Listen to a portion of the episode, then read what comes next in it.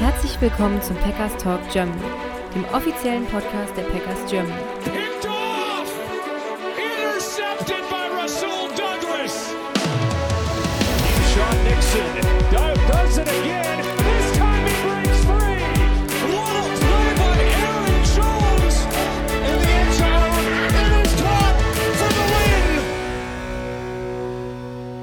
Hallo und herzlich willkommen zum Packers Talk Germany zu einer weiteren Folge, Folge 269 und ja, so, sozusagen der letzte Podcast für die Saison, der die Spielzeit so ein bisschen beendet, äh, mit mir, dem Jo und mit dem Sebastian. Auch einen wunderschönen guten Tag von mir. Ja, wir sind quasi noch ein bisschen in Trauerstimmung, kann man so sagen. Ähm, ja, Sebastian, das äh, ein sehr bitteres Spiel gegen die 49ers liegt hinter uns. Ich glaube, ähm, ja, dass man verliert, das kann man so akzeptieren, aber die Art und Weise ist schon sehr bitter, oder? Ja, sicherlich. Ähm, die Packers waren mindestens auf Augenhöhe, wenn nicht sogar einen Ticken besser. Und ähm, ich glaube, dass man mit etwas mehr, ich mag das Wort Glück nicht verwenden, mit etwas mehr ähm, Qualität, Konzentration, Fokus, ähm, vielleicht auch ein bisschen, ich nenne es mal anders, Fortune, äh, die eine oder andere Chance hätte besser beim Schopfe ergreifen können und ähm, ja, das, äh, die Saison der 49ers beenden können. Aber jetzt ist die Saison der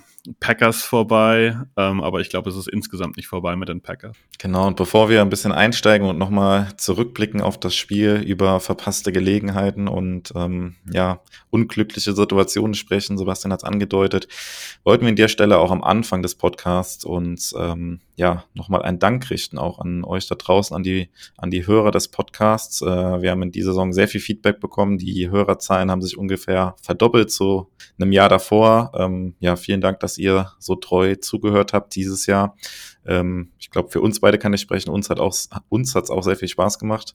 Ähm, und danke natürlich auch an alle anderen aus dem Autorenteam von, von Packers Germany, an die anderen Podcaster und an die anderen Autoren. Ich denke, wir haben die Saison der Packers wieder sehr gut äh, gecovert und da sehr viel Content geliefert. Und ja, ähm, wie immer nach der Saison auch dann die Zeit, mal Feedback dazulassen. Ihr habt uns während der Saison schon viel Feedback dagelassen, aber ja, schreibt gerne nochmal, ob ihr Verbesserungsvorschläge habt, äh, was euch gut gefällt, was euch weniger gut gefällt. Und worüber wir uns natürlich auch immer freuen, ihr könnt den Podcast natürlich auch bewerten bei Apple Podcasts oder bei Spotify. Lasst da gerne eine Bewertung da. Am liebsten natürlich fünf Sterne. Und wenn euch irgendwas nicht gefällt, dann schreibt uns, schreibt uns, was euch nicht gefällt. Wir versuchen uns ja auch immer wieder zu verbessern. Und genau, bevor wir dann in die Folge einsteigen, Sebastian gibt noch so einen kleinen Ausblick, was wir in den nächsten Wochen dann mit dem Podcast noch so vorhaben. Ja, ganz genau. Natürlich werden wir uns die nächsten Wochen dann auch Richtung Draft und Free Agency ausrichten. Aber das ist noch ein bisschen weiter weg. Deswegen nächste Woche steht erstmal eine Rookie-Review an und die ist dieses Jahr, glaube ich, schon äh, auch etwas größer und etwas spannender, denn ich glaube, jeder weiß, dass viele Rookies bei den Packers dieses Jahr großen Impact hatten. Da wollen wir nochmal genau drauf schauen. Was aber auch nächste Woche ansteht, und da seid ihr jetzt auch mitgefragt, ist, wir wollen Awards vergeben. Also klassische Sachen wie Most Valuable Player, allein bei den Packers jetzt oder ähm, bester Rookie. Sowas soll auf jeden Fall vorkommen, aber vielleicht gibt es noch ein paar interessante Awards, die euch so einfallen. Ähm, die dürftet ihr uns gerne natürlich dann übermitteln. Wir werden das bei Instagram, bei äh, X oder Twitter und auf dem Discord natürlich auch äh, als Möglichkeit bereitstellen. Ihr solltet dann der ganzen Sache so einen kleinen Namen geben und kurz beschreiben, wie unser Auswählprozess da so ein bisschen aussehen soll, um was es gehen soll in diesem Award. Und dann wollen wir auch ein paar Awards von euch da ähm, aufgreifen und hier in der Diskussion gehen, ähm, ja, ob das, ob die Wahl von uns dann jeweils zurecht war, ob der andere dann denkt, ähm, dass jemand anderes hätte vielleicht besser diesen Award äh, verdient. Genau. Ansonsten würde ich vorschlagen, gehen wir so langsam rein Richtung Spiel und ich mache nochmal einen ganz kurzen News-Überblick. Ganz arg viel gab es nämlich vor dem Spiel nicht. Ähm, wie zu erwarten war, war ähm, Edge Rusher Kingsley Anakbari nicht active. Der hatte, glaube ich, sogar gestern auch Geburtstag, gestern oder vorgestern. Ähm, ja, irgendwann jetzt in der Woche vor dem Spiel auf jeden Fall, ja. Ja. Ich glaube, ich glaub vorgestern.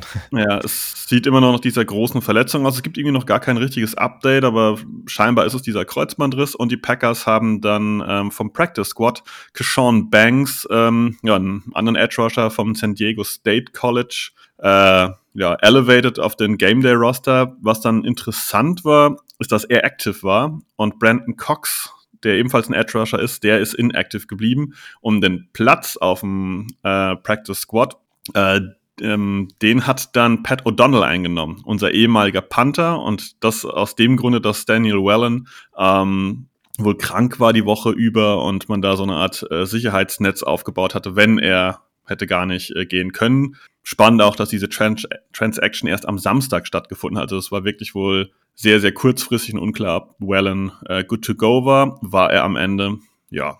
Und ähm, mit good to go würde ich mal sagen, legen wir auch los in die entsprechende Review. Und jetzt frage ich dich mal, Jo, ähm, was war denn so der Gesamteindruck des Spiels für dich? Mit welchem Gefühl gehst du jetzt raus? Ja, ich gehe mit dem Gefühl raus, dass es mich ähm, jetzt auch immer noch mit einem, ja, was ist es, halber Tag Abstand irgendwie sehr, sehr ärgert, wie, wie man halt das Spiel verloren hat. Also ich hätte sehr gut damit leben können, wenn wir wirklich das schlechtere Team gewesen wären, verdient verloren hätten. Hätte ich gesagt, okay, das Team ist noch nicht so weit gewesen. Ähm, die 49ers waren klar besser. Ähm, ja, aber die Art und Weise, wie man das Spiel verliert, das lässt mich schon jetzt in der Situation sehr frustriert zurück, weil ähm, also ich finde, die Packers waren schon über sehr weite Teile des Spiels das bessere Team haben halt diverse Chancen liegen gelassen, ein paar unglückliche Situationen auch gegen sich gehabt. Ähm, ich habe es eben im Vorgespräch schon mal zu dir gesagt. Ähm, ja, in der ein oder anderen Situation so, ich sag mal so 50-50 Sachen, die dann eher in Richtung 49ers gekippt sind. Ähm, ja, aber man hat das halt auch selbst in der Hand gehabt und das ist irgendwie so ein bisschen das Ärgerliche. Und so ganz kann ich jetzt, ähm, ja, auch die Gedanken vieler anderer Packers-Fans nicht so ganz teilen, dass man jetzt sagt, ja, das Wichtigste war aber ja, dass man jetzt irgendwie den, den, den Quarterback für die Zukunft gefunden hat. Das ist schon richtig. Aber ich finde halt in der Situation, wo man jetzt war, in die Situation muss man halt auch erst noch mal reinkommen. Also, dass man die Chance hat, in ein NFC Championship Game einzuziehen. Man hat jetzt irgendwie aus der Regular Season das Momentum quasi voll mitgenommen, hat einen sehr fitten Kader, kaum nennenswerte Verletzungen irgendwie von wichtigen Spielern. Also man kann da vielleicht AJ Dillon und äh, Kingsley Nagbari jetzt äh, aufzählen, die gefehlt haben. Aber ansonsten war das Team halt eigentlich sehr fit und ähm, das für mich halt einfach so sehr bitter, weil es so eine verpasste Gelegenheit ist. Ich will jetzt nicht sagen, dass man ähm, hätte einen Super Bowl gewinnen können, aber die Chancen waren halt auf jeden Fall da, weil man das beste Team der Regular Season am Rand einer Niederlage hatte. Und in der NFL ist halt irgendwie gefühlt nichts garantiert. Und es ist halt irgendwie auch nicht garantiert, dass man in diese Situation oder eine ähnliche Situation, eine ähnlich gute Situation auch nochmal kommt. Und das ist das, was mich so, so sehr ärgert gerade irgendwie. Und ähm, ja, keine Ahnung, in ein, zwei Monaten, vielleicht schon ein, zwei Wochen schon blicke ich da ein bisschen anders drauf, aber das ist gerade so ein bisschen meine, meine Gefühlslage. Ja, ich glaube, die kann man grundsätzlich ganz gut nachvollziehen. Ähm, wobei das, äh, wobei ich sagen muss, das beste Team waren die Ravens. Es war nur die zweitbeste Mannschaft, das beste Team der NFC, kann man auf jeden Fall sagen. Ähm, ich finde, beide Punkte sind absolut valide. Man hat den Quarterback gefunden. Das war auch ein Ziel dieser Saison. Aber ich gebe dir in dem Falle recht, dass man sagen muss, den Quarterback, dass wir den gefunden haben, das wussten wir jetzt auch schon seit vier, fünf Wochen. Das war jetzt dann am Ende nicht mehr das Ziel. Und du hast schon recht, wenn man sagt, wenn man so weit ist und diese 49ers so am Wackeln hat. Ne? Ich glaube, jeder hat gesehen, dass Brock Purdy Probleme hatte.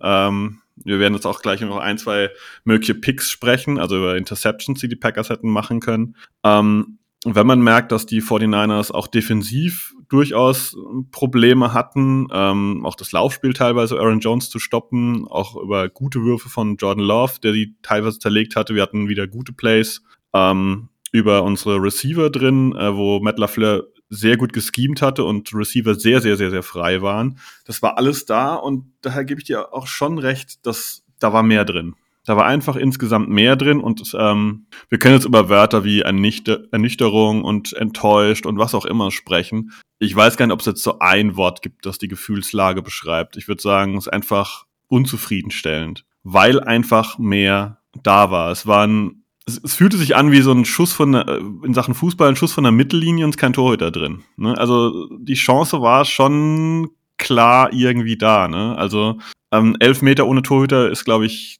zu einfach gewesen. Es war schon noch eine Herausforderung, das Spiel zu gewinnen, weil, wie gesagt, die 49ers sind ja kein schlechtes Team. Aber es lag einfach vor den Packers greifbar und man hat es nicht gegriffen. Und was ich halt auch nicht sehe, ist einfach nur zu sagen, ja, es ist eine junge Mannschaft. Also da steckt jetzt dann doch schon eine Regular Season für alle Spieler drin und die haben da auch schon die ein oder andere schwierige Situation in diesem Jahr gemeistert und ähm, ja, deswegen nur zu sagen, ja, es ist eine junge Mannschaft und das kann der passieren, das ist mir auch ein bisschen zu simpel. Da waren einfach auch ein paar, paar Probleme, ein paar Fehler jetzt im Spielverlauf drin, ähm, die in einer jungen Mannschaft auch nicht passieren dürfen. Da werden aber, wir aber am Ende war es schon auch die Unerfahrenheit, oder? Die uns so ein bisschen eingeholt hat in dem Spiel auch, oder? Ganz am Ende ja, aber wenn wir die Defense reden, Tackling zum Beispiel, das sind die berühmten Fundamentals, also die, die Basissachen, die sitzen müssen. Und das hat uns sowas gekostet, aus meiner Sicht. Und ähm, ich gebe dir recht, die Unerfahrenheit hat man gesehen, aber ich glaube nicht, dass die am Ende jetzt das entscheidende Zünglein an der Waage war, sondern halt einfach, dass man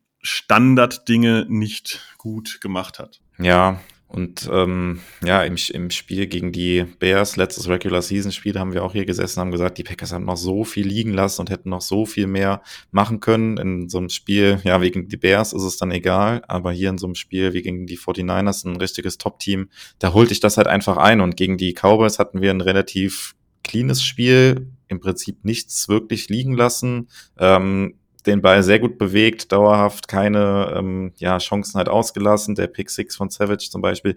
Und hier in dem Spiel gab es einfach so viele Möglichkeiten, die man halt hat liegen lassen. Das war dann am Ende halt auch einfach zu viel. Und ähm, ja, das ist auch das, was ich so ein bisschen mit der Frage eben meinte, dass uns die Unerfahrenheit so ein bisschen eingeholt hat. Ähm, ja, ich habe äh, eben im Vorgespräch habe ich auch zu dir gesagt, der letzte Drive, dann den die Packers haben mit noch über einer Minute und drei Timeouts. Ich hatte da ehrlich gesagt vom Fernseher auch schon kein gutes Gefühl, muss ich sagen, weil es war klar, es wird jetzt eigentlich nur durch die Luft gehen. Es war durch die Luft eh ähm, das ganze Spiel über schon nicht einfach, sage ich mal. Es hat dann in dem Moment wieder geschüttet wie aus Eimern. Und das war dann tatsächlich auch so eine Situation, die hatte jetzt Jordan Love auch noch nicht so oft. Und das ist dann auch das, was ich mit Unerfahrenheit dann wieder meinte.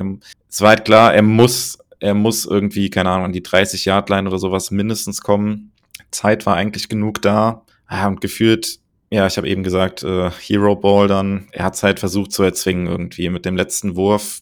Also soll jetzt auch nicht so klingen, als würde ich ihm jetzt komplett die, die Schuld zuschieben wollen, da, dass das Spiel dann verloren wurde. Ähm, aber das war dann halt auch wieder sowas, wo man gemerkt hat, okay, das ist halt einfach in dem Moment dann auch ein Stück weit Unerfahrenheit. Werf den Ball weg oder versuch selbst 15 Yards am Boden zu machen, aber nicht, wenn man nach rechts rausrollt, bei schlechtem Wetter, komplett quer übers Feld rüberwerfen, wo irgendwie drei 49ers-Spieler waren und Watson irgendwie zurück zum Ball hätte kommen müssen und so weiter. Das war halt alles, ah, ja, hat schon wehgetan, dann halt auch so zu verlieren, muss ich sagen. Aber ja, für mich dann ein Stück weit einfache Unerfahrenheit in dem Moment von Jordan Love, ohne dass das jetzt Vorwurf, ein großer Vorwurf sein soll. Ich glaube, da kann man mitgehen, äh, oder dass es wirklich wie ein Vorwurf klingen sollte mit Unerfahrenheit als einziger Schutzmantel meinte ich halt auch ähm, andere Dinge, dass halt Tackles nicht gesessen haben. Die Field Goal Problematik, ich überspitze jetzt mal. Eigentlich ist es bei Kollege Carlson egal, ob du aus 30, 40, 50 oder vielleicht sogar 55 bis 60 Yards kickst. Ich glaube, die, die Chance, dass er den macht, ist gefühlt teilweise sehr, sehr ähnlich, auf jeden Fall. Ähm, ja, ich glaube, da waren einfach ein paar Sachen dabei, die nicht so gut gepasst haben, ähm, wo die Packers einfach ihre Chancen hätten maximieren können. Ob sie das am Ende dann gewonnen hätten, steht nochmal auf dem anderen Blatt, aber ähm, und die haben diese Chancen zur Maximierung einfach oft liegen lassen. Und das, ähm, ja, das ist ein bisschen ärgerlich, finde ich. Aber um den positiven Ausblick zu bewahren, ähm, das Ganze, wir sind ausgeschieden, aber es ist nicht vorbei. Das ist die jüngste Mannschaft der Liga gewesen. Ähm, das wird weitergehen, die werden sich weiterentwickeln. Wir haben einen guten offensiven Coach. Ähm, über was in der Defensive passiert, werden wir, glaube ich, auch nochmal sprechen. Und im Special Team muss es garantiert auch ein paar paar Anpassungen geben. Da waren, ähm, ja, Special Team wird heute, glaube ich, auch ein größeres Thema nochmal werden, oder? Ja, aber lass uns vielleicht damit auch mal direkt noch, noch anfangen mit dem Special Team, weil ich finde, das ist auch, ja, man liest jetzt halt auch viel. Es wird jetzt sehr viel rumgehackt auf Anders Carlson, dass er halt das Field Goal verballert hat und ähm, klar, natürlich äh, hatte damit mehr oder weniger mit auch das Spiel entschieden, dass der nicht drin war, aber keiner weiß, wie das ausgegangen wäre. Wenn das Field Goal drin gegangen wäre, es wäre vielleicht in die Overtime gegangen, keiner weiß es genau. Und ich finde, also ich tue mich da schwer, jetzt auch mit ihm da komplett die Schuld zuzuschieben. Natürlich hat er keine gute Saison gehabt, aber wenn man dann was kritisieren muss, finde ich, muss man halt eher die Packers kritisieren. Wir haben ja hier im Podcast auch noch drüber gesprochen und ich kann mich auch erinnern, dass du dich zum Beispiel auch dagegen ausgesprochen hast und gesagt hast, nee, wir holen jetzt keinen neuen Kicker und Matt LaFleur sich halt auch hingestellt, das ist unser junger Kicker und mit diesen, ja, kleinen Unzuverlässigkeiten müssen wir halt irgendwie leben. Ähm, ja, und ich finde es halt jetzt ganz schwierig, so einen jungen Spieler da jetzt komplett die Schuld zuzuschieben. Ich glaube, für ihn ist es mit am härtesten, jetzt das zu verarbeiten auch. Möglicherweise war es vielleicht auch das schon mit der NFL-Karriere. Das muss man natürlich auch mal sagen. Die Packers werden das natürlich sich anschauen und äh, evaluieren, wie es weitergeht. Es wird irgendein Kicker wahrscheinlich fürs äh, Camp, wird sowieso irgendein Kicker irgendwie kommen und ja, dann wird es da wahrscheinlich wieder Competition geben, aber äh, ich denke mal, du siehst das ähnlich, oder? Ja, ja. Also während der Saison ich finde, es kommt ja auf den Zeitpunkt auf an, ob du da Competition reinholst. Ne? Wenn du, ich fand, dass er letztes Jahr im Camp halt schon zu wenig Competition hatte. Der Saisonauftakt war gut.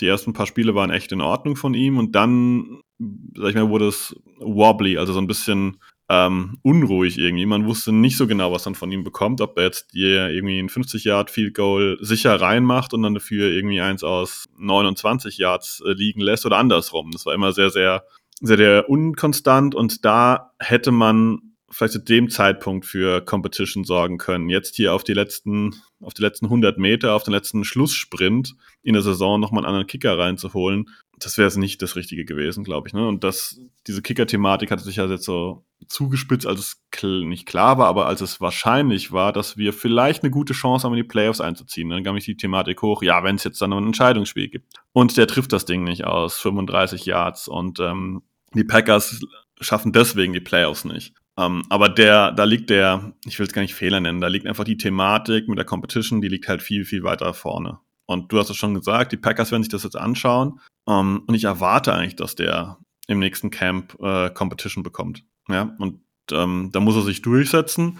Ja, aber wir haben die ganze Saison über eigentlich auch gesagt, dass solche Kicker, die haben ihre Ups und Downs. Ne? Und äh, wer dann den einen Snap gesehen hat beim dem einen Extrapunkt, der war auch äh, zwei Zentimeter über der Grasnarbe unterwegs. Also dass das Ding drin war, hat auf jeden Fall der Holder ziemlich gut gemacht. Also Daniel Wellen hat den nochmal ja, äh, sauber gepflückt und ordentlich aufgestellt. Das hätte auch genauso gut äh, daneben gehen können und da wäre der Longsnapper Matt Orzak äh, schuld gewesen. Special Team ist ein spezieller Bereich. Klar ist aber, Carlson hatte eine Saison, die man ähm, ja gerne besser gesehen hätte. Vor allem, wenn man in einen Kick-and-Draft-Pick investiert und äh, ja, die Zukunft äh, ist da, wie du schon sagst, ziemlich offen, würde ich sagen, ob der nächstes Jahr unser Kicker. Ja, also wie gesagt, mir ist halt die Kritik an Carlson jetzt auch ein bisschen zu krass. Ähm, ja, die 49ers hatten auch ein Field Goal, was die Packers blocken konnten. Also erstmal auch gut, dass die Packers Special Teams im wichtigsten Spiel des Jahres ähm, sowas zustande bekommen haben. Ähm, ja, aber wenn, wenn der nicht geblockt worden wäre, was ja auch sehr, sehr, sehr selten ist, dass du irgendwie einen Field Goal halt so geblockt bekommst, wäre die Story am Ende vielleicht, glaube ich, auch eine ganz andere jetzt gewesen und äh, die Kritik hätte sich nicht so auf Carlson fokussiert. Ähm, in dem Spiel haben wir übrigens auch gesehen, dass er Touchbacks äh, kicken kann. also, ähm, ja, unsere Vermutung, dass das zum Teil immer Absicht war, was er bei den Kickoffs gemacht hat, dass es so ziemlich genau an der Goal-Line runterkommt, war dann wohl tatsächlich so gewesen. Äh, in dem Spiel haben die Packers bewusst das ein oder andere Mal darauf verzichtet, dass äh, die 49ers den Ball returnen können. Um, ja, und stattdessen hatten die Packers ja auch selbst ein gut, sehr gutes Special Team Play, äh, wo Keyshawn Nixon den Ball sehr weit zurückgetragen hat. Und auch in dem Fall waren die Packers ja auf der glücklichen Seite dann so einer 50-50 Entscheidung, also dass Eric Wilson sich da so auf diesen Fumble dann drauf schmeißt und den Ball sichern kann. Ähm, ja, war auch glücklich gewesen in dem Moment, aber ja, es gab halt viele dieser, dieser knappen Entscheidungen. Das war jetzt eine, wo die Packers dann auf der glücklicheren Seite waren, aber das hätte halt auch schon anders ausgehen können. Es war halt einfach auch ein sehr wildes Spiel. Ich glaube, wenn die Packers gewonnen hätten, dann äh, hätten wir, glaube ich, hier irgendwie zwei Stunden Folge gemacht oder sowas. Es gab Vielleicht wird das auch jetzt eine zwei Stunden keine Ahnung, aber es gibt so viele Aspekte in dem Spiel, wo man drüber reden kann. Also aus neutraler Sicht war es auch, glaube ich, einfach ein ziemlich, ziemlich geiles Spiel, muss man auch sagen. Ja, das habe ich äh, zu Beginn schon gedacht. Ähm, es, es fängt so an, dass einem gefühlt in dem Spiel alles geboten wird. Ne? Es war ja alles dabei. Also ne, du hast gesagt, hier gutes Special Team Play, geblocktes Field Goal, verschossenes Field Goal, ähm, hier ein Fumble, hier Two-Point Conversion. Also es war eigentlich die komplette Football-Bandbreite war da. Ähm, ja, ähm, aus Special Team zurückzukommen, insgesamt einen positiven Eindruck auf mich gemacht in diesem Spiel. Ne, also das geblockte Field Goal war gut. Ähm, ich fand auch, dass die Returns, die kamen, ordentlich verteidigt haben. Ja, ich glaube, ich weiß gar nicht, wer war der Return, aber dann war es Duan Jennings. Ähm, ja, am Anfang war es tatsächlich Debo Samuel auch gewesen. Ja. Ähm, und genau, der war ja dann relativ früh raus, ja. Und dann, oh nee, wahrscheinlich Ray Ray McLeod. Der hatte mal einen Return, der akzeptabel war, aber da kam dann von den Packers doch noch einer und hat ihn dann nochmal erwischt. Ähm, ja, Keyshawn Nix muss halt den Ball ein bisschen besser sichern. Ne? Das kann auch sehr, sehr leicht ins Auge gehen. Das war ein bisschen glücklich. Ähm, aber insgesamt fand ich Special Team war, war ordentlich, bis halt auf dieses verkickte Field Goal. Aber da wollen wir jetzt nicht nachtreten. Ähm, die Packers hatten an anderen Stellen auch noch Chancen, äh, das Spiel deutlich mehr zu ihren Gunsten zu drehen. Und die Niederlage liegt jetzt nicht nur an Kollege Carlson. Ja, lass uns mal einsteigen und noch ein bisschen ähm, über die, über die Offense auch sprechen. Ähm, also ich finde es schwierig in dem Spiel, wenn wir mal mit den Right Receivern anfangen, ähm, ja, da irgendwie so ein klares Bild irgendwie abzugeben. Es war auch, glaube ich, für die Wide Receiver kein einfaches Spiel. Ähm, Wettereinfluss haben wir eben schon mal äh, angesprochen. Ähm, Gerade in der ersten Halbzeit haben ja auch insbesondere die 49ers dann komischerweise sehr Probleme gehabt mit dem Feld. Auf ihrem Heimfeld sozusagen müssten sie eigentlich kennen, aber da hatten die Packers Receiver dann häufiger auch ähm, Glück, dass irgendwie ein 49ers-Spieler ausgerutscht war oder auch bei dem Touchdown auf Bo Melton ist, glaube ich, der Gegenspieler von Bo Melton auch kurz vorher ausgerutscht oder ein bisschen weggerutscht. Ähm, ja, wie hast du die Wide Receiver in dem Spiel gesehen? Zwei Wide Receiver haben für mich ein bisschen rausgestochen.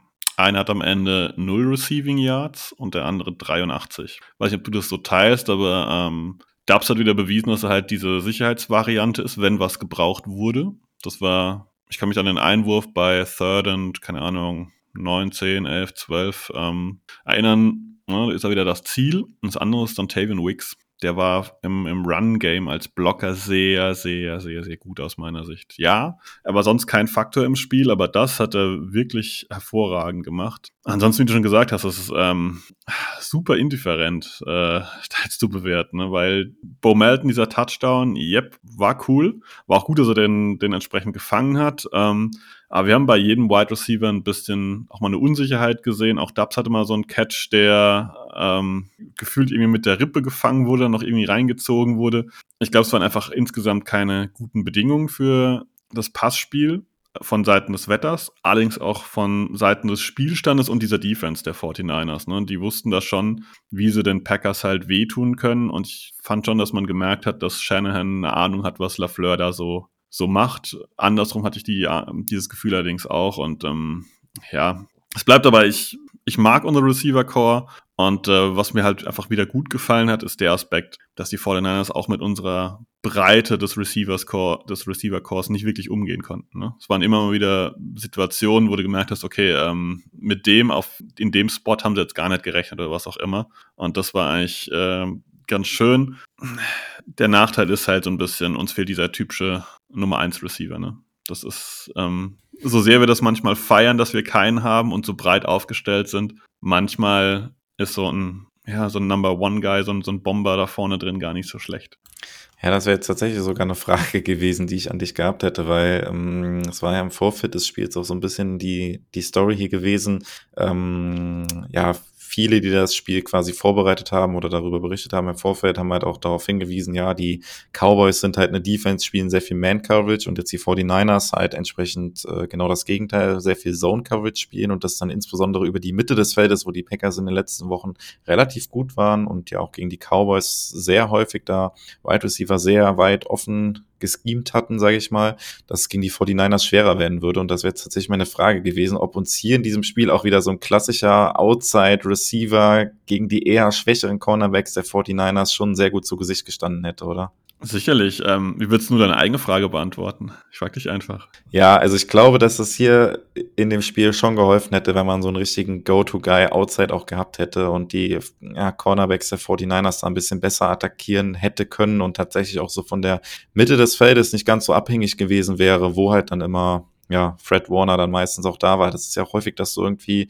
ähm, ja, Plays, dann hat es egal, ob Screen oder sowas oder dann tatsächlich auch mal über die Mitte, aber Fred Warner war gefühlt halt immer da und das ist in dem Spiel auch ein sehr eklatanter Unterschied fand ich gewesen, halt die Physis auch, wie beide Teams gespielt haben. Also wenn unsere Passempfänger irgendwie den Ball hatten und da waren 49ers-Spieler dann, ja, ähm, das Tackle hat dann meistens halt gesessen. Die haben halt mit einer wirklich krassen Physis gespielt und ähm, ja, greift jetzt ein bisschen vorweg, aber wenn ich sehe, wie Campbell da teilweise rumgeeiert ist, möchte ich fast sagen, und äh, es nicht gebacken bekommen hat, da irgendwie äh, anständig zu tackeln. Also immer die Hand irgendwie dran, aber so total ohne den letzten Einsatz halt einfach, als wäre man einfach nicht richtig bereit, halt dieses Tackle zu machen. Das ah, fand ich in dem Spiel sehr eklatant, aber ähm, ja, greift jetzt ein bisschen der Defense vor, aber ich fand es halt insbesondere auch unsere Passempfänger waren da häufig sehr, sehr schnell dann auch gestellt und die Tacklings sehr physisch und ja, schwierig da auch Yards after Catch was zu machen. Ja, über Devondre Campbell gehört eigentlich zur Defense, aber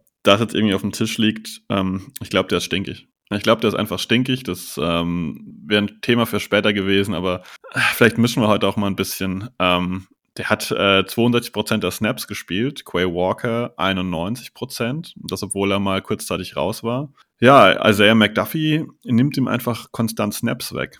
Und ähm, wer das ganze Thema vor boah, sechs, sieben Wochen nochmal auf dem Schirm hatte, da hat sich Kollege Campbell ja auch ähm, öffentlich mal geäußert, dass er ja ähm, immer angeschlagen für die Packers alles geben würde und so weiter und so fort. Da gab es immer so ein, weiß gar nicht, was ein Instagram-Posting oder Tweet, was auch immer. Ähm, ja, weil ich habe das gleiche Gefühl wie du. Der, der war, und ich will jetzt niemand auf den Bus werfen, ne, aber der war nur halbgar in dem Spiel. Der war wirklich nur halbgar.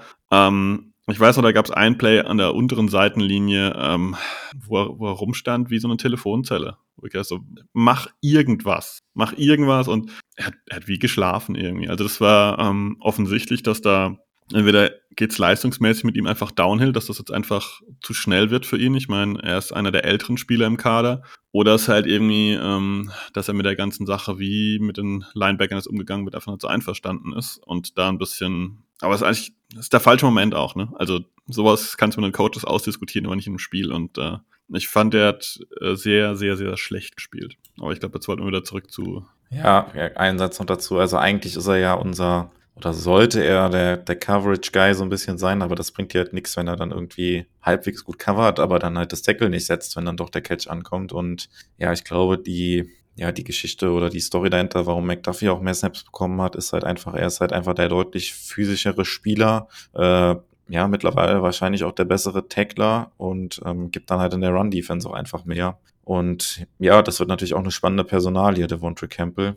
Ähm, den letzten ein, zwei Jahren hätte man nicht gedacht, dass man darüber vielleicht jetzt reden müsste, dass er vielleicht nicht mehr Teil des Teams sein könnte. Aber ich glaube, da stehen die Zeichen schon eher auf Abschied. Aber das greift jetzt dann doch vielleicht den Off-Season-Themen ein bisschen vorweg. Ähm, genau, ich würde einfach mal zurückspringen zur Offense.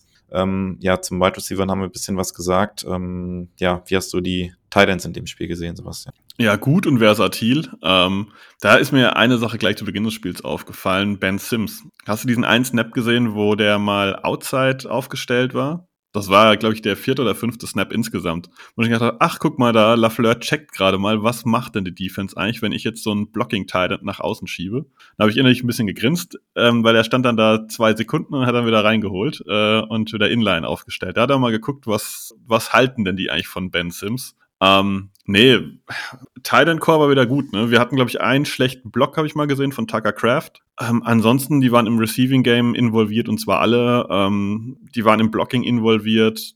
Ja, ist eine echt gute Gruppe und ich fand, das hat, die haben auch ein sehr, sehr akzeptables Spiel gemacht, die, die drei Wide Receiver. Musgrave fand ich auch wieder so als eine Art Sicherheitsnetz irgendwie, Tucker Craft als die, hm, die kräftige Variante eines Titans und Ben Sims ist hat mich die Saison sehr, sehr positiv überrascht. Ich kann mich daran die ersten Folgen erinnern, wo ich gesagt habe, na, dann, wenn sie jetzt irgendeinen gefunden haben, so der halt noch verfügbar war. Aber ich finde, der hat seinen, seinen Platz im Kader jetzt vielleicht nicht gesichert, ne, weil wir wissen alle End-of-Roster-Leute, Teil Nummer drei ist schon an der Grenze, aber ähm, er hat, finde ich, gute Argumente gesammelt, dass er nächstes Jahr weiter ein Teil des Tight Rooms der Packers sein können.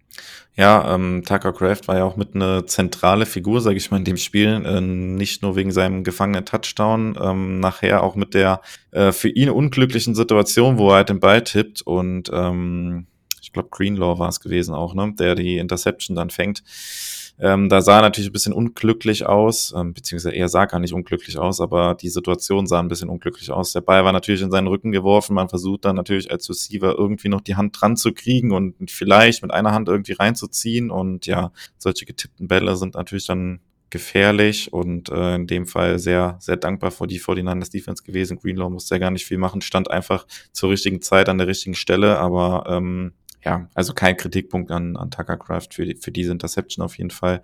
Ähm, aber das sind so die beiden Plays, die so ein bisschen hängen bleiben, der, der Touchdown und ähm, ja, und der getippte Ball zur Interception. Bei dem getippten Ball will ich noch was dazu sagen, wenn man jetzt dann einfach so simpel sagt, ja, dann lass doch die Hände weg. Naja, das kann man als Receiver halt auch nicht machen. Aus dem einen Grund, den du schon genannt hast, dass man versucht halt diesen Ball trotzdem zu fangen. Auf der anderen Seite, wenn ich dann meine Hände komplett weglasse, weiß ich in der Regel so ein bisschen im Hinterkopf aufgrund des angesagten Spielzuges, dass hinter mir wahrscheinlich jetzt gar keiner ist, der den Ball fangen kann, außer vielleicht ein anderer Defender, der den, den geraden Ball erwischt oder, oder anvisiert. Ne? Also es gibt einfach keine perfekte Lösung. Wenn der Ball nicht perfekt geworfen ist, braucht es immer ein bisschen Glück, dass halt die Defense da nicht irgendwie die Finger dran kommt. Ähm, das darf man, finde ich, Tucker Craft da gar nicht vorwerfen. Ja, dann ähm, lass uns noch über die Running Backs sprechen. Ähm, du hast eben schon eine sehr interessante Statistik zu Wilson gesagt. Ähm, aber lass uns mal mit Aaron Jones anfangen. Wieder ein Top-Spiel. Ähm, was mir so ein bisschen hängen geblieben ist, dieser eine sehr lange Run. Da ist ihm gefühlt auch so ein bisschen die Puste ausgegangen, oder? Also, keine Ja. Ahnung. Ein McCaffrey hätte den zum Touchdown getragen. Ja, ja, ja. Das habe ich auch gedacht. Und ich dachte so, boah, zieh durch. Dann habe ich ja gesehen, dass äh, irgendeiner der 49ers da immer näher kam und an ihm dran war. Ich dachte, okay, ähm, ja, den zieht er jetzt nicht ganz durch. Das sind vielleicht dann doch diese berühmten, die berühmten Fresh Legs und dann Legs, die nicht mehr so fresh sind. Äh, aber trotzdem ein sehr, sehr gutes Spiel von Aaron Jones im, im Laufspiel gegen eine 49ers Defense, die eigentlich da halt relativ gut ist. Ja, wer den Game Pass geguckt hat, der hat auch garantiert erfahren, dass nicht oft gegen die 49ers gelaufen wird und so weiter und so fort.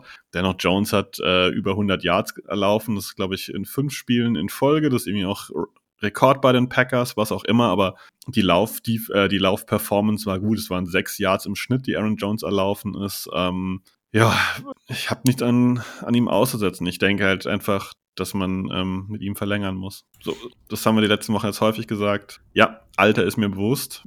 Ich finde, man muss irgendeine Lösung finden, weil er ist, er ist ein Kern der Offense. Ja, absolut. Und äh, ja, auch die witzige Statistik, dass die Packers oder Aaron Jones diesen Rekord geknackt hat oder diese Streak durchbrochen hat mit ähm, weniger als 100 äh, Rushing Yards gegen die 49ers Defense, die über 50 Spiele. Ähm, ja, konnte geknackt werden in dem Fall. Das war natürlich auch ein enges Spiel. Die Packers konnten laufen und mit diesem 53 Yard Run war dann so ein bisschen der Deckel drauf. Es war natürlich sehr schade, dass dieser lange Drive dann auch oder dieser sehr lange Run, explosives Play am Ende dann nicht verwertet werden konnte.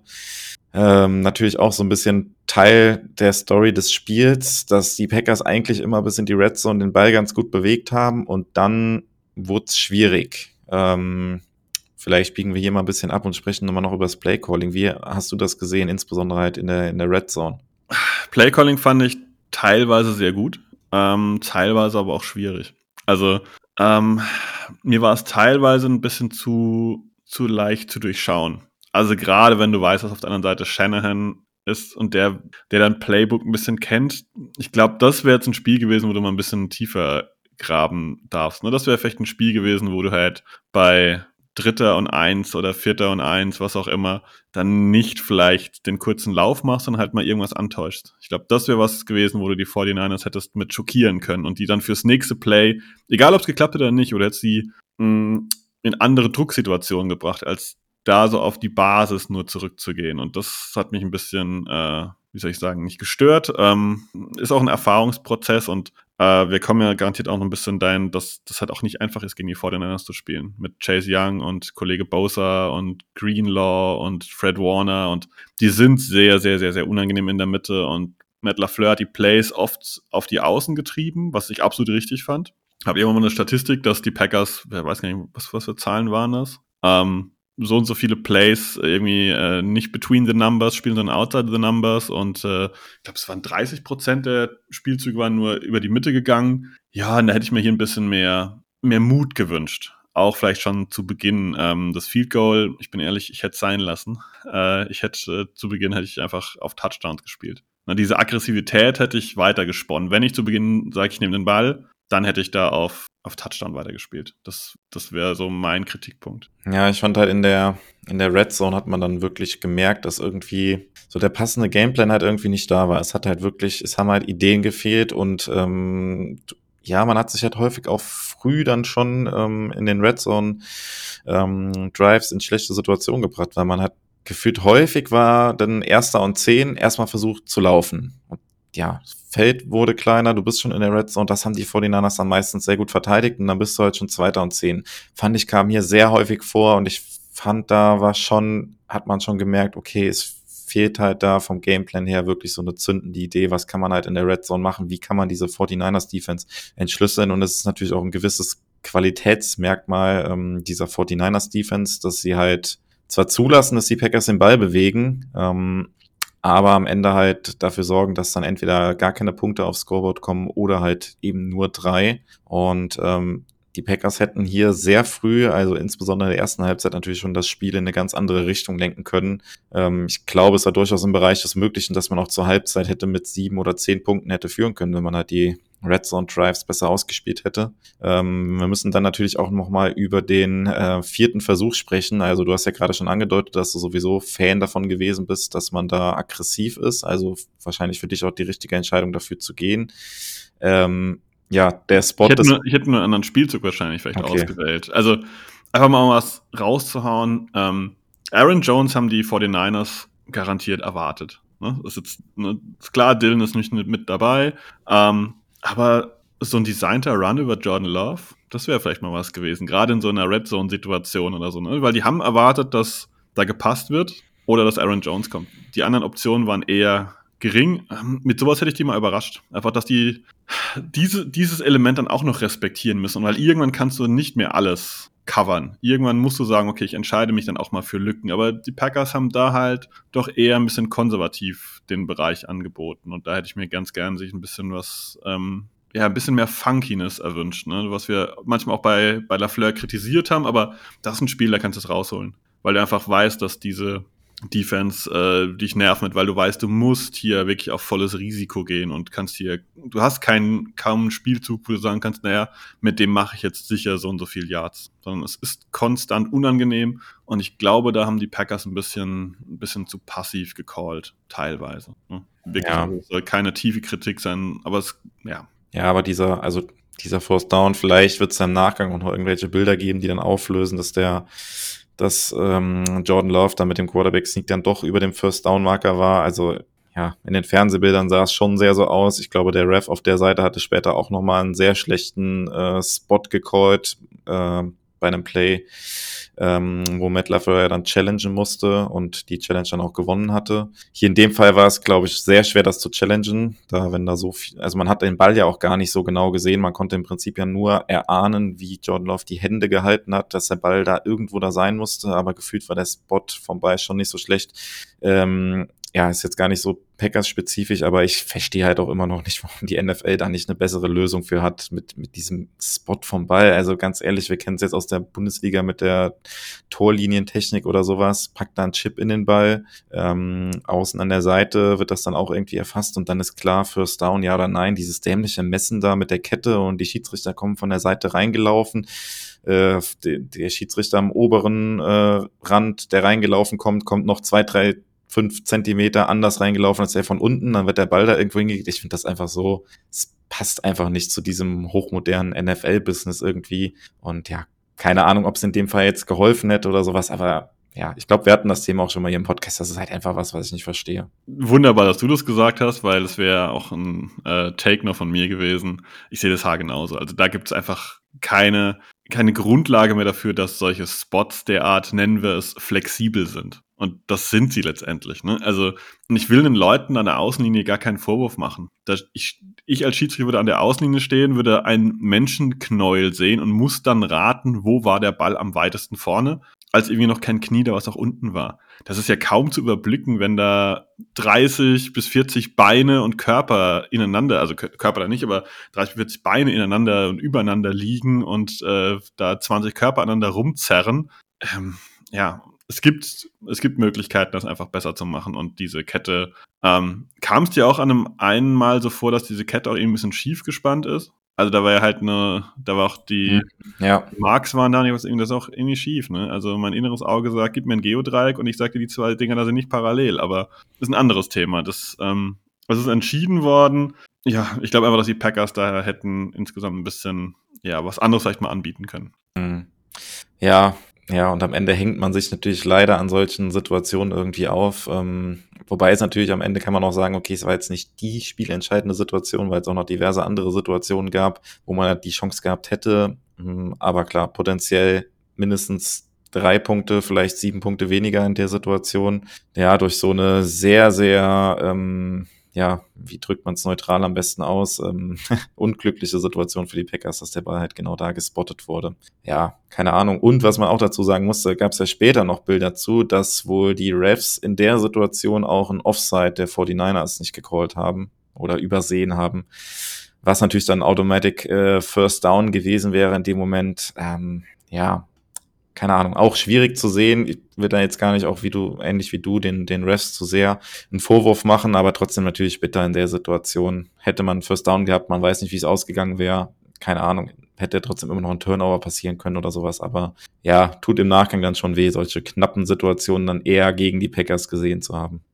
Ja, was mich nochmal stört, dann muss ich mal auf dieses Playcall ein bisschen zurückgehen. Ähm, wenn du ganz zu Beginn auf Field Goal gehst und quasi nicht aggressiv bist, hätte ich es okay gefunden, vielleicht nicht super, aber okay gefunden zu sagen, das machen wir die ganze Zeit. Wenn es eng ist, dann gehen wir auf die drei Punkte. Wir sammeln wie so ein Eichhörnchen hier die ganzen kleinen Nüsschen ein und sind damit völlig zufrieden, sind gar nicht auf der Suche nach dem großen Schatz. Und das fand ich ein bisschen inkonstant. Und das ist, wo ich mir vielleicht, ne, wenn die Packers da stetig die drei Punkte einkassiert hätten, hätte das am Ende, immer vorausgesetzt, der Kick ist zwischen den, den entsprechenden Stangen, ähm, dann schon ein anderes Ergebnis nochmal vielleicht mit sich gebracht. Oder du bist halt einfach grundsätzlich aggressiv. Dann hättest du aber auch beim ersten äh, Drive direkt aggressiv sein können. Diese Inkonstanz, ähm, ja, da hätte ich mir einfach gewünscht, dass ich, ich hätte eher aggressiv gecallt und zwar alles. Ähm, daher kann ich mit diesem nicht verwandelten Fourth Down irgendwie auch leben, aber ähm, ja, da wäre gleich noch ein bisschen Spiel möglich gewesen. Ähm, du hast aber noch was anderes erwähnt, äh, Running Back Emmanuel Wilson. Ich habe es ja auch nicht geglaubt. Ich habe den erstmal ganz gut gesehen im Spiel, hat mir ganz gut gefallen, was er gemacht hat. Und ich muss sagen, wenn der nächstes Jahr, ich habe jetzt nichts Persönliches gegen AJ Dillon, unser zweiter Running Back wäre, wäre ich schon mal damit einverstanden, weil ich fand den adäquat. Hab dann aber festgestellt, als ich die Snap-Zahlen mir angeschaut habe, Emmanuel Wilson hat fünf Snaps gespielt. Er hatte vier Läufe und einen Catch. Das heißt, jedes Mal, wenn er auf dem Feld stand, ging auch der Ball an ihn. Ähm, ich weiß nicht, ob ich das schon mal gesehen habe bei den Packers, dass ein zweiter Running Back immer, wenn er das Feld betritt, auch den Ball bekommt. Ähm, ja, illustre Statistik. Wie fandst du Wilson?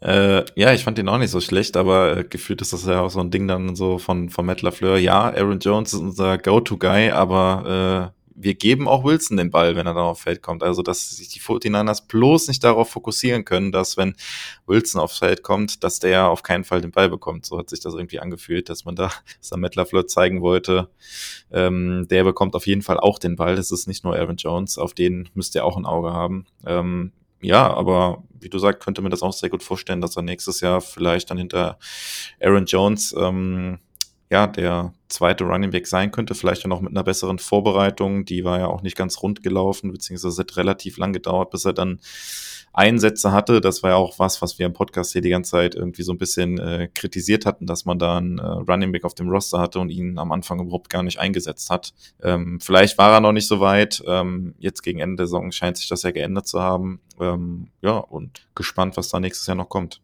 Ja, ich glaube, das kann man so stehen lassen. Und ich glaube, das hat den Packers insgesamt gut getan, dass er ein zweiter Running Back war, der auch ähm, elusive ist und äh, ja, einen Impact aufs äh, Spiel hatte. Vier Yards im Schnitt hat er erlaufen, 16 insgesamt bei vier Läufen und ein Catch gab für elf Yards.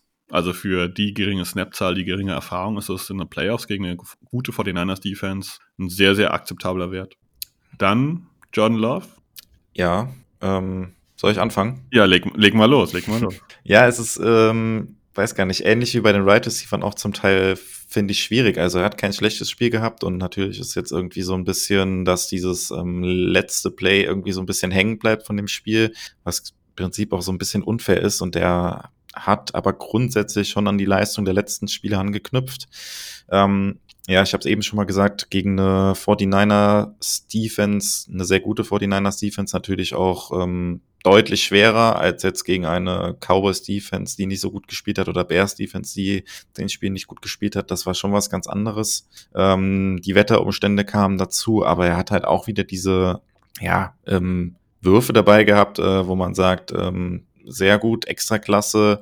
Ähm, ein Play auf Romeo Dubs ähm, kann ich mir erinnern bei äh, Third Down, wo die Packers dann ähm, First and Goal hatten nach einem äh, Catch da an der Sideline. Ähm, der äh, Touchdown auf Bo Melton war sehr gut platziert. Ähm, der Touchdown auf äh, Tucker Craft, also ein bisschen so ein Screen war, der war auch sehr gut platziert und das war auch ein enges Wurffenster. Ähm, der war sehr gut gewesen.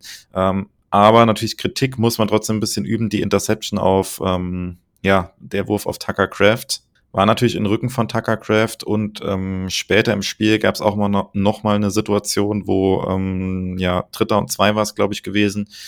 Ähm, Jordan Love der Aaron Jones einfach offen hat. Äh, ich glaube, Lauf hätte sogar irgendwie selber laufen können, wirft dann aber doch den Ball und dann aus geführten, keine Ahnung, fünf, sieben Yards oder sowas, relativ kurze Distanz, halt äh, Aaron Jones nicht getroffen hat und die Packers dann äh, vom Feld mussten, statt einem, mit einem neuen First Down halt den Ball weiter hätten bewegen können. Es waren so ein paar unglückliche Situationen. Ja, und wie gesagt, das, die, die letzte Situation am Ende, habe ich ja eben auch schon drüber gesprochen, hat man dann doch einfach so ein bisschen die Unerfahrenheit gemerkt, beziehungsweise vielleicht er wollte es dann halt gefühlt auch erzwingen. Die letzten Wochen liefen ja irgendwie gefühlt sehr, sehr gut. Und da haben halt so Dinger irgendwie gefühlt immer geklappt, auch so knappe Dinger irgendwie. Und in dem letzten Drives wollte er es dann irgendwie halt gefühlt erzwingen. Hoffentlich kann er daraus lernen, dass er da mehr darauf vertraut, dass ja die Packers noch drei Timeouts haben, noch ähm, 55 Sekunden auf der Uhr sind, dass man da bei First Down nichts riskieren muss, wenn das Play nicht da ist. Das wird er hoffentlich mitnehmen, kann er hoffentlich daraus lernen, wie er auch ähm, ja im Laufe der Saison viele Situationen für sich genutzt hat, um daraus zu lernen. Ja, ich glaube, das kann man so, so stehen lassen, weil das ist, ähm, glaube ich, die Quintessenz. Er hat, er hat in dem Spiel eigentlich ähm, die komplette Bandbreite gezeigt an Problemen als auch an Stärken. Du hast dieses, dieses eine Play, dieser dritte und zwei auf Aaron Jones. Ich finde, da muss er einfach laufen. Das war eine ganz kurze Distanz und ein, ähm, ich rede jetzt nicht von routinierter Quarterback, aber ein Quarterback mit ein bisschen mehr Erfahrung, ein, zwei Saison mehr, der läuft da vielleicht einfach diese zwei Yards und dann ist die Sache erledigt. Und ich finde, davor drückt er sich manchmal noch. Das hat man so, ähm, drücken ist das falsche Wort, ne? Also das klingt so negativ, aber das scheut er manchmal noch irgendwie, diese Entscheidung zu treffen und geht dann halt eigentlich immer auf den Pass. Und ich glaube, das würde dem Spieler Packers noch gut tun, wenn er da auch eine Gefahr in einem gewissen Rahmen für eine andere Defense darstellt. Ne? Wenn wir an seinen letzten Lauf denken, da hat er ja die Murmel verloren. Ähm, vielleicht ist das noch so ein bisschen im Hinterkopf, aber das ist was, woran er noch arbeiten kann. Ansonsten hatten wir ein, zwei unpräzise Würfe, du hast das schon gut erwähnt, ähm, aber wir hatten noch ganz viele starke Würfe. Ne? Also diese, äh, diese eine Pass-Interference äh, Richtung Dubs, ja, das Ding wäre auch gut angekommen. Also wenn Dubs dann nicht äh, gehalten worden wäre, ähm, das wäre potenziell, glaube ich, schon Richtung Touchdown dann auch gegangen. Der war auch gut geworfen und die anderen Würfe, die guten hast du schon erwähnt. Ich fand es eine, eine passable Leistung von Jordan Love. Immer dran denken, es war auswärts bei den 49ers und es war ein Sauwetter. Ne, also ich glaube, zu Beginn hat es normal geregnet, zwischendurch irgendwann gar nicht und am Ende kamen nochmal die Eimer raus. Und ja, das letzte Play sieht nicht gut aus. Es war eigentlich alles im letzten Play drin, was man nicht machen sollte. Nach rechts rausrollen, leicht nach links werfen, aber trotzdem in between the numbers. Ähm, ich glaube, es waren mindestens zwei, ich glaube sogar eher drei Defender an Christian Watson, der also Christian Watson ist jemand, den musst du tief anwerfen. Ne? Das habe ich im Vorgespräch schon mal gesagt. Wenn du da Wicks oder Dubs findest, das sind Spieler, die sich dann ähm, mit dem quasi rumdrehen und den Ball auch anvisieren und auch gegen Gegner ja, ranziehen können. Das ist gar kein Wurf, der überhaupt Richtung Watson gehen sollte. Und da wollte er es, wie du halt gesagt hast, erzwingen, weil einfach die letzten Wochen gut gelaufen sind. Aber ähm, ihm da deswegen an den Karren zu fahren, wäre jetzt völlig vermessen und auch völlig falsch. Es war eine echt gute, in Anführungszeichen, Rookie-Saison, auch wenn er kein Rookie ist. Und ähm, darauf kann er aufbauen. Und ähm, ja,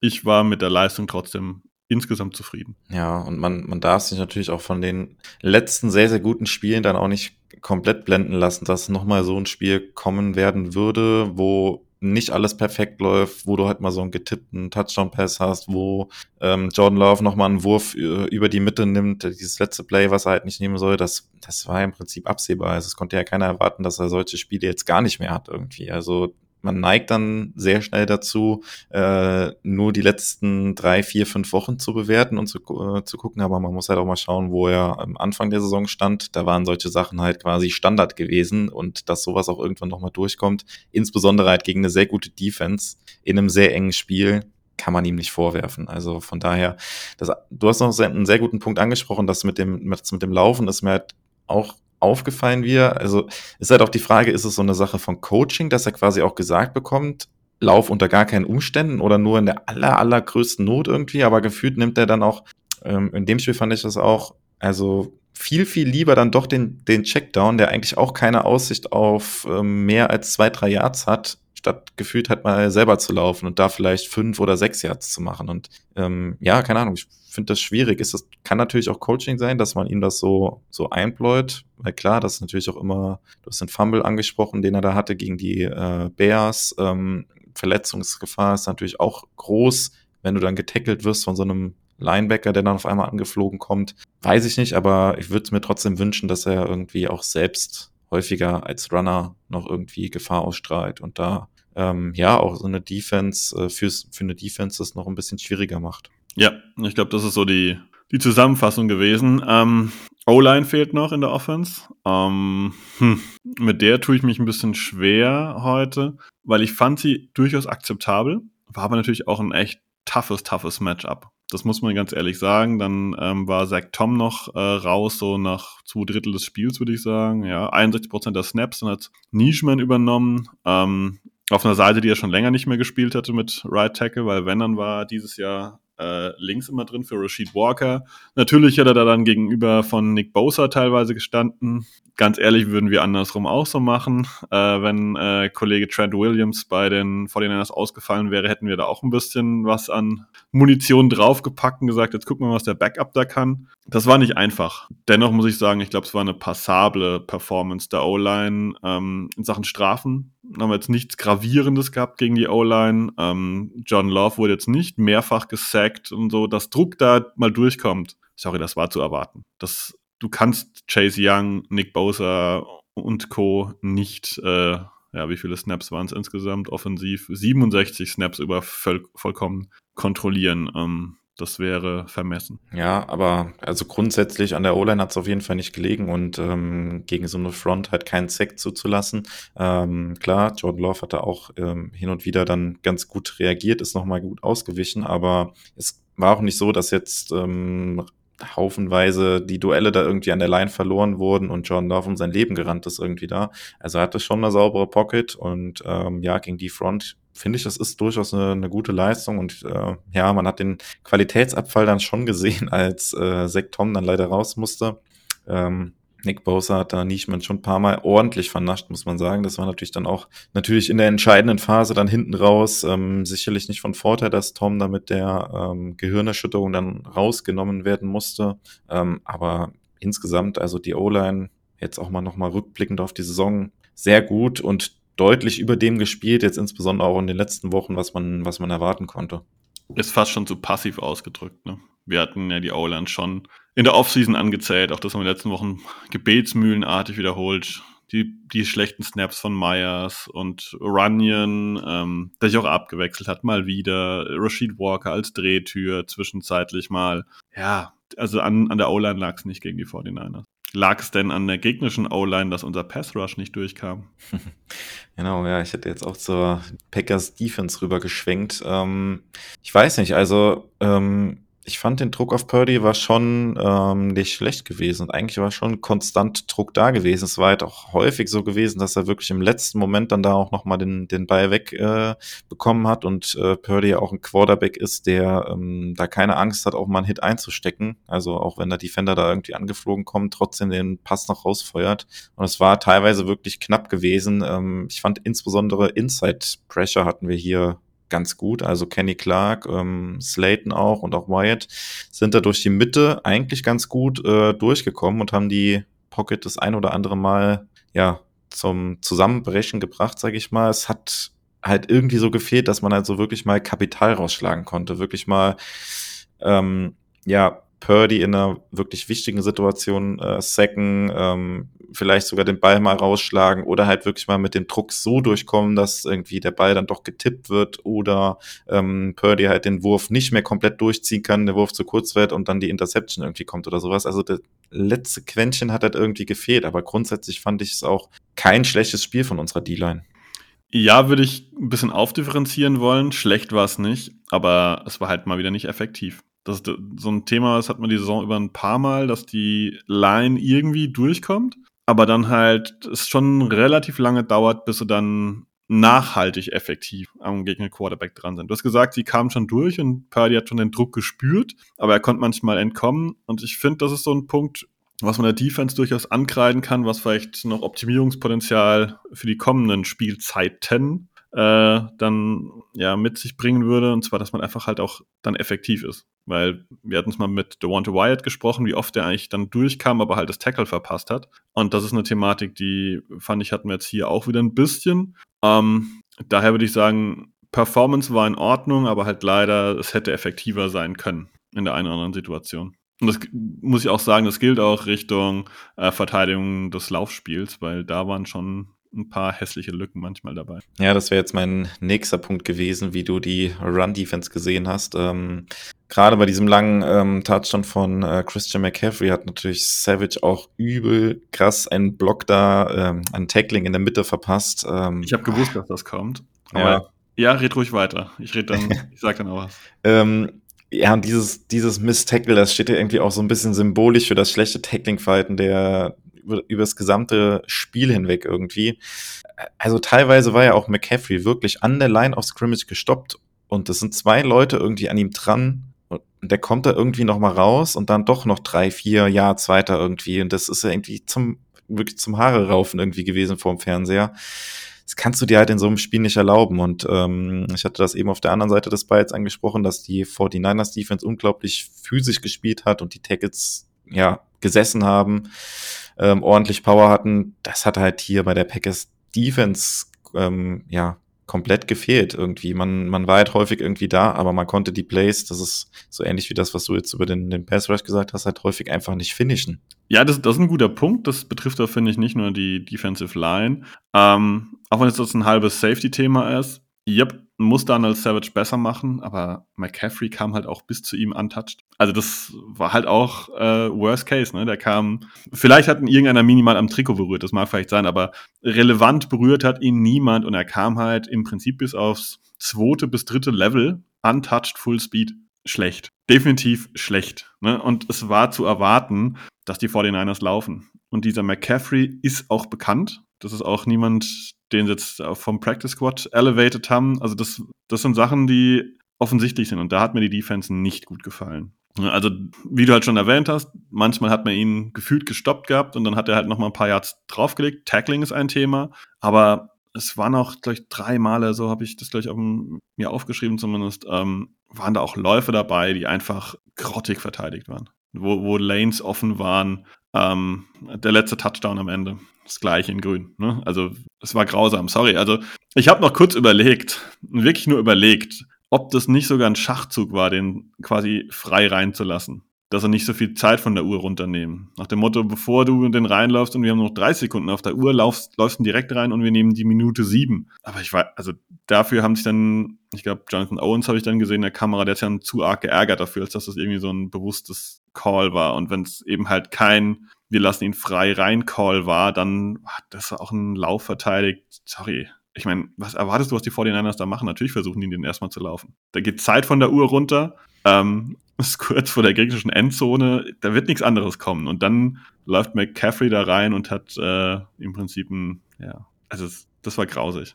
Ja, äh, genau das, genau das hätte ich auch angesprochen. Dieser letzte Drive der 49ers, der dann im Prinzip ja den Deckel drauf gemacht hat. Ich glaube, es war ja dann bei Dritter und Eins gewesen, wo sie den Ball reingelaufen haben und ähm, ja, beim Game Pass haben die ähm, Kommentatoren bei Fox das auch relativ gut gezeigt, dass man quasi pre-Snap schon gesehen hat, wo die Lücke quasi aufgehen wird und da ist quasi ein Scheunentor aufgegangen und äh, tief in der Red Zone der, der Packers schon. Und wie du sagst, es war klar, dass sie da den Ball laufen werden, weil Shanahan versucht natürlich in dem Moment den Packers erstens möglichst viel äh, Timeouts noch zu klauen und zweitens natürlich auch äh, möglichst spät dann den Touchdown zu machen. Klar, natürlich brauchen die 49ers äh, erstmal überhaupt den Touchdown, aber wie, wie du habe ich auch gedacht in dem Moment, hm, ja, vielleicht war das jetzt auch gar nicht so blöd, dass sie jetzt schon gescored haben, weil man dann halt doch noch genug Zeit hat und alle drei Timeouts irgendwie retten konnte, aber ja, nee, weiß nicht. Es, also an den Schachzug glaubst du auch nicht? Nee, glaube ich nicht, glaube ich nicht. Ähm, äh, ich habe auch das, das Bild dann noch im Kopf, wie man die Packers-Spieler danach gesehen hat und sie sich wirklich geärgert haben. Ja, es ist halt natürlich auch müßig darüber zu diskutieren, ob man das hätte anders dann spielen können. Ähm, ja, in so einer entscheidenden Situation zeichnet sich natürlich auch dann die individuelle Qualität von so einem McCaffrey dann halt auch einfach wieder, wieder ja, aus. Ja, aber der allein ist es nicht. Durch dieses Loch läufst du genauso durch. Ne? Also ein bisschen langsamer vielleicht, aber ähm, das Loch war riesig. Ja. Und da hatten die in, de, in der Defense der Packers zwei, dreimal so ein Riesenloch reingebaut. Vielleicht wir zwar jetzt vielleicht nicht, aber irgendjemand, der einigermaßen athletisch ist und so einen Ball tragen kann, der, der läuft da locker durch, egal wie er heißt. Das hat mit McCaffrey, finde ich, nichts zu tun. Ja, ja. Ja, äh, Grundsätzlich ist es natürlich schwierig. Es ist natürlich auch ein Spiel gewesen, wo uns McCaffrey jetzt nicht in Grund und Boden gelaufen hat, was man jetzt vielleicht so, es war jetzt kein äh, Mostert-Spiel von, wann war das, vor, vor drei Jahren mit 220 Yards oder sowas, aber natürlich dieser letzte Touchdown und dieser eine, wo wir eben über den, ähm, ja, über das verpasste Tackle von äh, Dana Savage gesprochen haben. Natürlich auch beides äh, entscheidende Plays und genau insbesondere der mit dem Miss-Tackle war natürlich auch relativ lang gewesen. Gerade nochmal schnell nachgucken, wie viel Yards er war. Das waren ja, für 39 Yards gewesen. Ja, kann ich dir übrigens zustimmen, dass man ihn doch insgesamt ganz gut im Griff hatte, nur dass man mal die Zahlen gehört habt. Ähm, er hatte 17 Läufe für 98 Yards. Einer war mit 39 Yards dabei. Wenn man den abzieht, bleibt da gar nicht mehr so viel. Und in Sachen Passspiel hat man ihn auch einigermaßen kontrolliert. Ähm, zwölfmal angeworfen, siebenmal gefangen für nur 30 Yards. Da kommen wir zum Knackpunkt. Ich habe das Gefühl, dass er bei diesen sieben gefangenen Bälle zwar 30 Yards erzielt hat, aber eigentlich hätten es nur 20 sein müssen. Und dass er 98 Yards erlaufen hat, aber eigentlich hätten es vielleicht nur 70 sein können. Und der Rest sind einfach Yards nach einem Missed Tackle. Und das war ganz, ganz, ganz grausam wieder anzusehen. Das war so eine Reminiszenz an, äh, ja, das ist kein konkretes Spiel an, aber es gab ja immer wieder Spiele, wo die Packers ganz, ganz mies getackelt haben. Und das hier war fast ein bisschen die Krönung. Ja, ähm, haben wir lange nicht mehr drüber gesprochen, über dieses schlechte Tackling-Verhalten, aber in dem Spiel war es wirklich eklatant und hat sich auch irgendwie wie so ein roter Faden durchgezogen und das eben schon mal angesprochen, für mich da ähm, exemplarisch hat auch das ähm, ja, Mistake von Savage gestanden, aber wer mir ganz negativ aufgefallen ist, war wirklich Campbell. Das war wirklich nichts gewesen im Tackling, muss man, muss man sagen. Er hatte ja auch diese eine Situation, wo er frei auf Brock Purdy zugelaufen ist, ähm, also unblocked als Blitzer quasi durchkam es hat fast so gewirkt, als zieht er nicht richtig durch, als, äh, keine Ahnung, war er überrascht, dass er so frei durchkam oder sowas, aber ähm, keine Ahnung, ein Quay Walker wäre da, glaube ich, mit Vollspeed auf Purdy äh, zugelaufen, hätte in den Boden gestampft und äh, keine Ahnung, Campbell war da irgendwie mit halber Geschwindigkeit irgendwie unterwegs, einfach nicht mit dem letzten Ticken Einsatzzeit irgendwie gespielt, das ganze Spiel über. Ja, ja, ja. Also ich kann dir nur zustimmen. Ich habe das Haar genauso gesehen. Der der war, ähm, wenn man eine Note geben muss, der kriegt eine 6 in dem Spiel. Das war, das war eine absolute No-Show und du hast es vorhin schon anklingen lassen, das ist sicherlich eine Personal, über die man im Sommer reden muss, ob der nächstes Jahr noch bei den Packers ist. Ich wage es zu bezweifeln, ähm, ob man nicht mindestens mit Walker und McDuffie oder halt da vielleicht einen Draftpick rein investiert, was auch immer. Ich hoffe jetzt nicht wieder zu hoch, sonst kriegen wir wieder auf die Nuss, wenn wir innerhalb von drei Jahren zweimal einen Linebacker äh, entsprechend früh ziehen. Ähm, ja. Auf der anderen Seite, wenn man gute Linebacker sieht, wer vielleicht gestern das Spiel bei den Texans gesehen hat mit äh, äh Ravens Texans, Christian Harris, das war ein guter Linebacker, Fred Warner ist auch ein guter Linebacker. Das sind schon Leute, die auch ein Spiel positiv beeinflussen können und ich fand, Devonta Campbell hat es negativ beeinflusst und zwar sehr negativ. Ja, ähm, lass uns mal noch einen Blick auf die Secondary werfen, was natürlich da auch hängen bleibt, ähm, sind die beiden verpassten Interceptions. Ähm, einmal Savage ähm, relativ früh im Spiel und später dann im Spiel Keyshawn Nixon. Ähm, ja, passt wieder der alte Spruch, wenn sie den Ball fangen könnten, wären sie keine äh, Defensive Backs, sondern Wide Receiver. Oder es sind halt gerne Wide Receiver und deshalb fangen sie die Bälle nicht. Aber das sind halt so Situationen, wo die darfst halt in so einem Spiel nicht liegen lassen. Und gerade finde ich diese erste ähm, Situation von Savage so früh im Spiel, das ist natürlich auch was, wo du dann so ein bisschen in den Kopf kommen kannst von Purdy, wenn du da halt die Interception fängst. Ähm, das ist natürlich auch was, wo so dann Purdy halt nochmal anfängt nachzudenken. Ich weiß nicht, ob es wirklich ein Pick 6 geworden wäre. Das wäre, glaube ich, schon ein bisschen schwieriger noch geworden als das Ding gegen die äh, Cowboys. Ähm, aber sei es drum, den, den Pick muss man einfach mitnehmen. Und das waren einfach auch zwei wirklich verpasste Gelegenheiten, ähm, ja, möglicherweise entscheidende Possessions auch den 49ers zu klauen. Ja, ja, das mit dem Wide Receiver hast du schon schön gesagt. genau, das ist der Punkt. Ähm, in so einem Spiel musst du halt einen zumindest. Ne? Also, dass, dass dir so ein Ding auch mal durchrutscht, ist okay, aber einen davon musst du haben. Egal wer jetzt, ich will jetzt gar nicht sagen, der war einfacher und der war schwerer oder was auch immer. Wenn du einen hast, ist es halt einfach ein Gamechanger. Genauso wie die 49ers diesen äh, abgefälschten von Tucker Craft halt eingesammelt haben, ist das ein Gamechanger, weil du einfach einen viel, viel besseren Spot auf dem Feld hast und auch eine Message damit ja rüber sendest, dass eben halt kein, kein Punt ist oder was auch immer, sondern halt einfach, äh, du hast den Ball geklaut und das geht dann auch ein bisschen auf die auf die Kappe immer ein bisschen zumindest von äh, dem gegnerischen Quarterback und ich glaube, jeder, der das Spiel gesehen hat und es nicht unbedingt die, äh, die 49ers Streifen auf der Backe hat, ähm, das war jetzt nicht so gut von Brock Purdy. Ne? Also der hatte schon den einen oder anderen Wackelwurf auch dabei und äh, es hätte das Spiel garantiert nachträglich, äh, na, nicht nachträglich sein, ähm, sehr, sehr deutlich beeinflusst, wenn äh, Brock Purdy hier eine Interception geworfen hätte, relativ früh und die Packers da vielleicht Kapital rausgeschlagen hätten. Das hätte man, glaube ich, schon auch nochmal gemerkt im Selbstvertrauen. Auf ja, beiden Seiten. Auf jeden Fall, genau. Und ich glaube, im Vorgespräch hatte ich das schon zu dir gesagt. Äh, ähm, Purdy kennt es halt auch nicht, wenn er mit Rückstand dann halt wirklich spielen muss. Und die Packers haben es halt selbst auch paar Mal verpasst, halt irgendwie auf zwei Scores wegzuziehen, wo dann Purdy wirklich hätte Quarterback spielen müssen. Und da sah er in dem Spiel dann nicht so gut aus.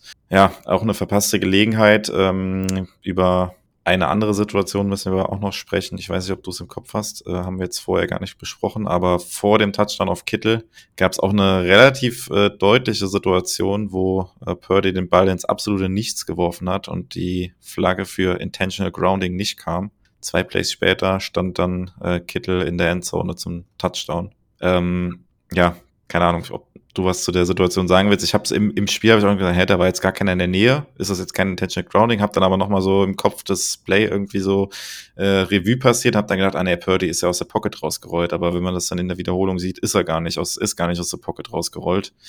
Ähm, das war auch schon ein krasser verpasster Call der Refs, muss man sagen. Das wäre nämlich dann Zweiter und 20 statt Zweiter und 10 gewesen. Den habe ich auch so empfunden. ist witzig, äh, das habe ich auf meiner Liste auch draufstehen, dass wir darüber noch reden müssen. Ja, das war jetzt nicht die beste Entscheidung. Ne? Aber ähm, um auf diesen Touchdown von Kittel einzugehen, ich fand, äh, man hat in dem Spiel jetzt schon gemerkt, dass die Safeties bei den Packers echt wackelig sind. Ne? Und ähm, dieses Miss-Tackle von Donald Savage haben wir besprochen, den ich sonst aber ganz passabel gesehen habe in dem Spiel, aber ich fand, die anderen Safeties waren dann schon schwierig. Also ähm, Kollege Owens hatte ein richtig gutes Play mal, Oh, der hat auch ein paar Tacklings verpasst. Ähm, war nicht gut. Anthony Johnson, äh, der bei diesem Kittel-Touchdown nach vorne auf, ich glaube, Ayuk war das gebissen hat, statt hinten halt die, die, die, die Tiefe gegen Kittel und wer war der zweite? War das Duan Jennings oder Ray Ray McLeod? Also war noch ein zweiter Receiver in der Ecke.